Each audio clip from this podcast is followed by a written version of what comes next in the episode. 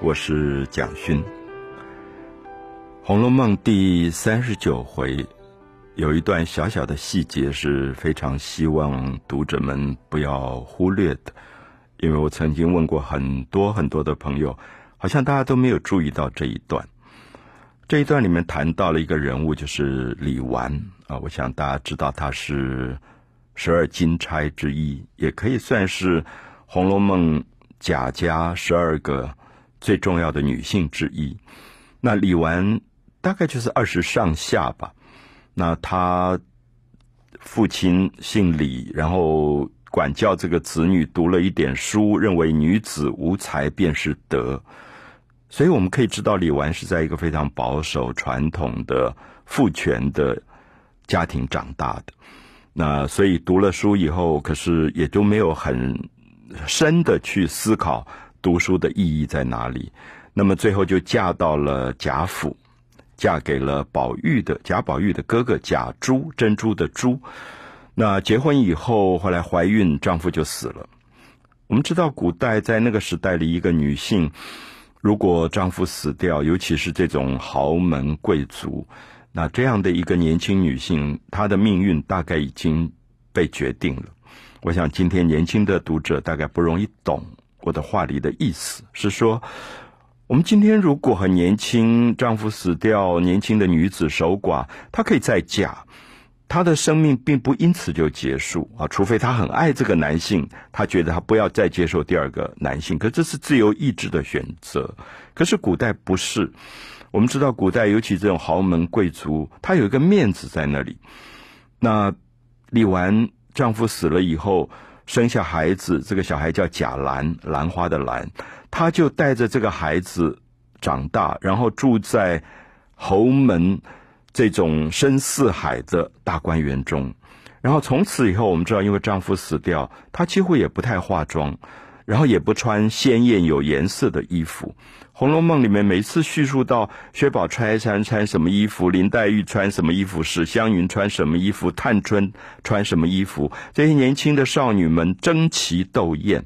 可是李纨是一个身上没有颜色的人，好像永远灰扑扑的，没有感。感觉，那没有爱恨，可是她真的没有爱恨了吗？这么年轻，一个二十岁的肉体，在丈夫死掉以后，好像她就决定我已经死亡了。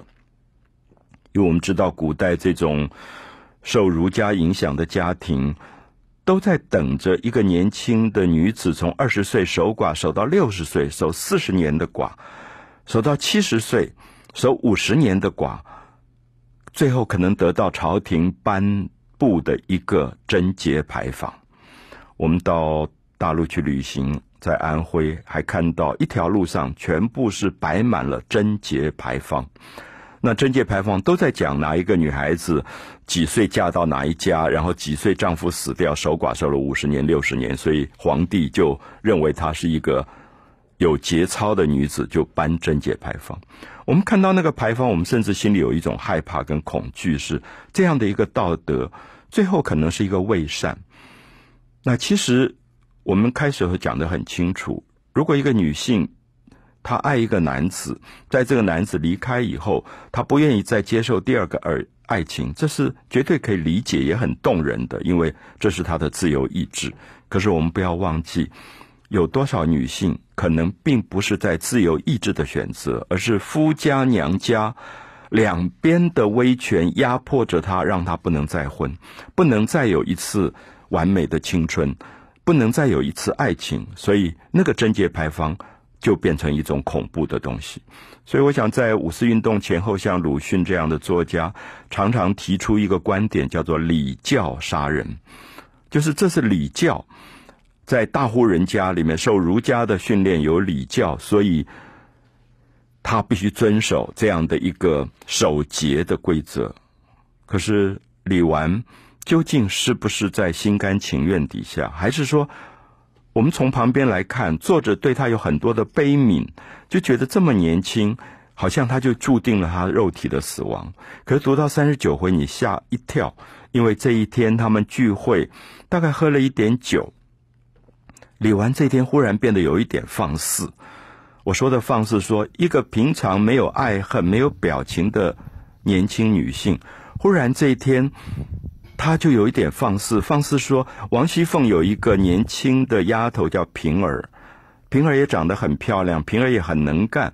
然后这个李纨就在身上一直乱摸。我想这一段很少人都没有注意到，可大家一定要慢慢的看，因为作者写的非常的委婉，就是平儿忽然叫起来说。呃呃，就讲李纨大嫂子说：“你怎么回事？你这样在我身上摸摸的，怪痒的。”好，这里面就说平儿觉得这样的一个动作是平常李纨不会有的。接着李纨就说：“你身上这个硬硬的东西是什么呀？”结果平儿就说是钥匙。我们知道古代的女人如果管家，会有一大串钥匙放在。腰部、胸部就是很私密的地方，所以我们看到作者透露出来，李纨的手已经摸到平儿身上这种部位了。那其实这一段很快就过去了，那不小心的读者也不会注意到这一段透露出非常非常哀伤的李纨肉体上的荒凉，就是一个结过婚、很年轻，丈夫就死掉，带着一个孩子守寡的女性，肉体上对体温的渴望。我想读到这一段，如果细读，你可以看到作者的用心所在。我们谈到《红楼梦》的第三十九回，如果大家只注意这一回的主题啊，它的主题就是乡下的那个刘姥姥又来了。那来了以后，她跟贾母有一个见面的机会，好像主题在这里。可是我们会发现，《红楼梦》最精彩的部分。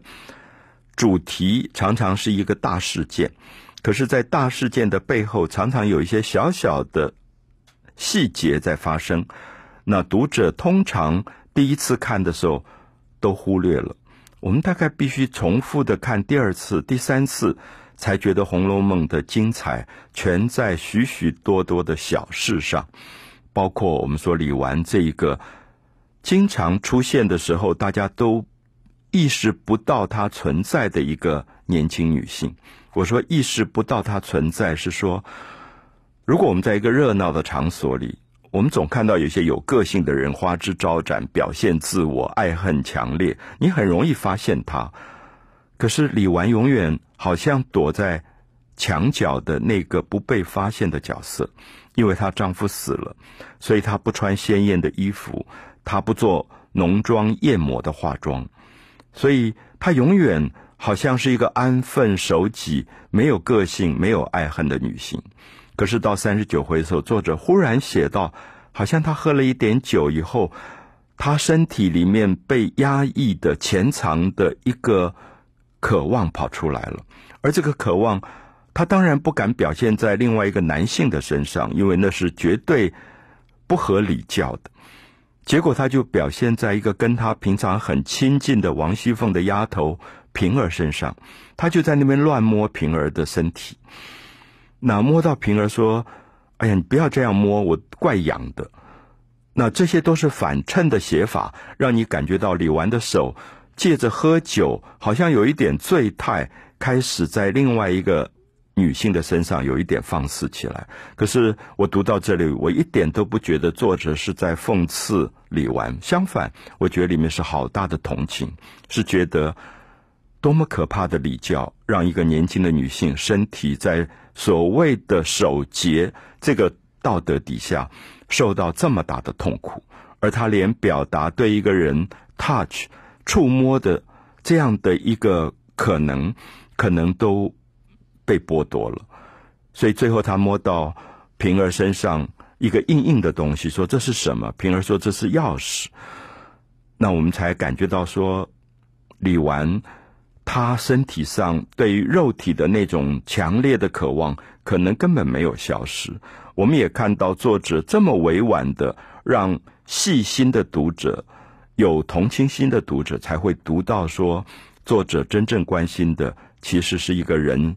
生活上的温暖，一个身体荒凉了，多么需要一种体温的安慰。所以，我想这是一个小小的一段。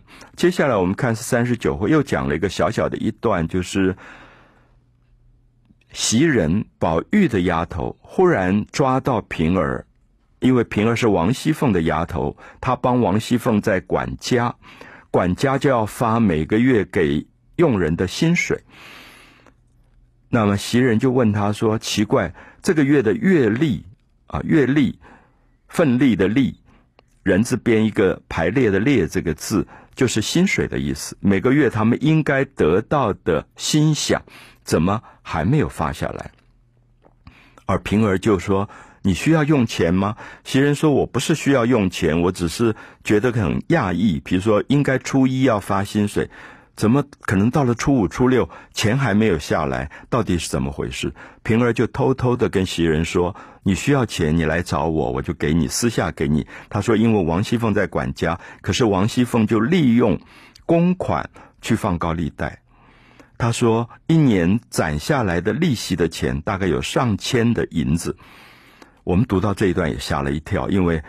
我们都觉得王熙凤管家管得非常严格，非常秉持正义，该赏就赏，该罚就罚。可是我们不知道这一点点小事透露出王熙凤其实很多的私心，她也在搞周转，就是以她的身份，她不会缺钱花，可是可能是一种贪婪，她就叫佣人帮她把这个公款到期还没有拿回来就收利息。而这个利息每每一次，他利用这个公款找到的利息，以平儿来转述，就说一年竟然有上千两银子。因为等一下大家会读到三十九回当中，这个。呃，刘姥姥从乡下来了，因为刘姥是一个乡下老太太，所以她看到他们在吃螃蟹，就在算说：哇，这个螃蟹今年很贵呀！你们竟然好几篓，然后就一只一只算，一只多少钱，一只多少钱，最后说：哇，你们今天吃的这一顿的螃蟹加起来有二十两银子。他特别讲了一句：二十两银子，你们这一顿顿饭的钱是我们乡下人过一年的花费。所以大家知道，二十两银子。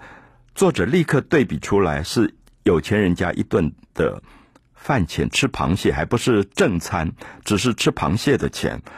可是王熙凤一年放高利贷的钱就上了一千两银子。我想作者是非常细心在串联一些事物，可是他让细心的读者自己去排比、去做比较，然后对人有一定的观察，或者也有一定的同情。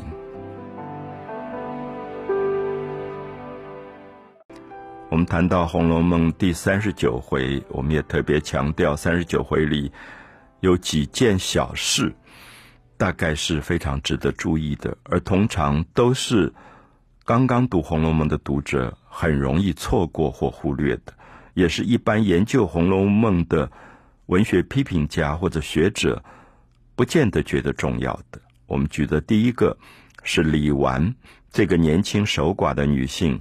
身体肉体上的荒凉，而去触摸平儿这个丫头这一段小小的故事。第二段我们谈到的是袭人这个丫头问平儿说：“为什么这个月的薪水都没有发下来？”然后平儿就偷偷透露她说：“王熙凤在管家，她利用这一群公款，因为我们知道。”这个贾府每个月的薪水有点像我们今天一个大企业所有员工的薪水，每个人拿的钱不多，可加起来就是一笔不得了的数字。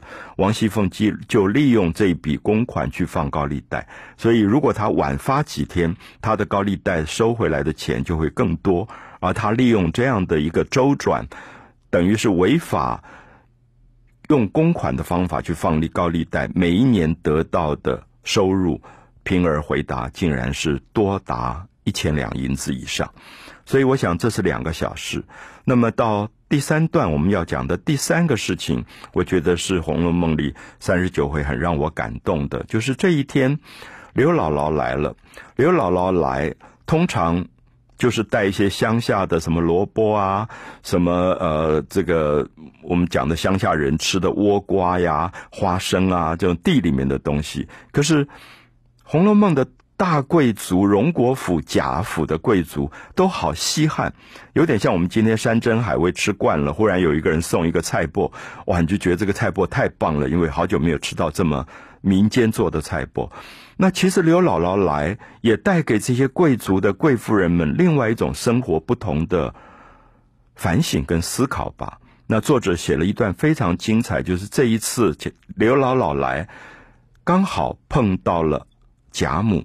我们知道贾母是史家史侯家的女儿，出自于四大家族的豪门，嫁给了贾家贵族，所以娘家是豪门，夫家也是豪门，然后活到现在将近七十岁，就是一个贵族的老太太，啊，大家叫她老祖宗的。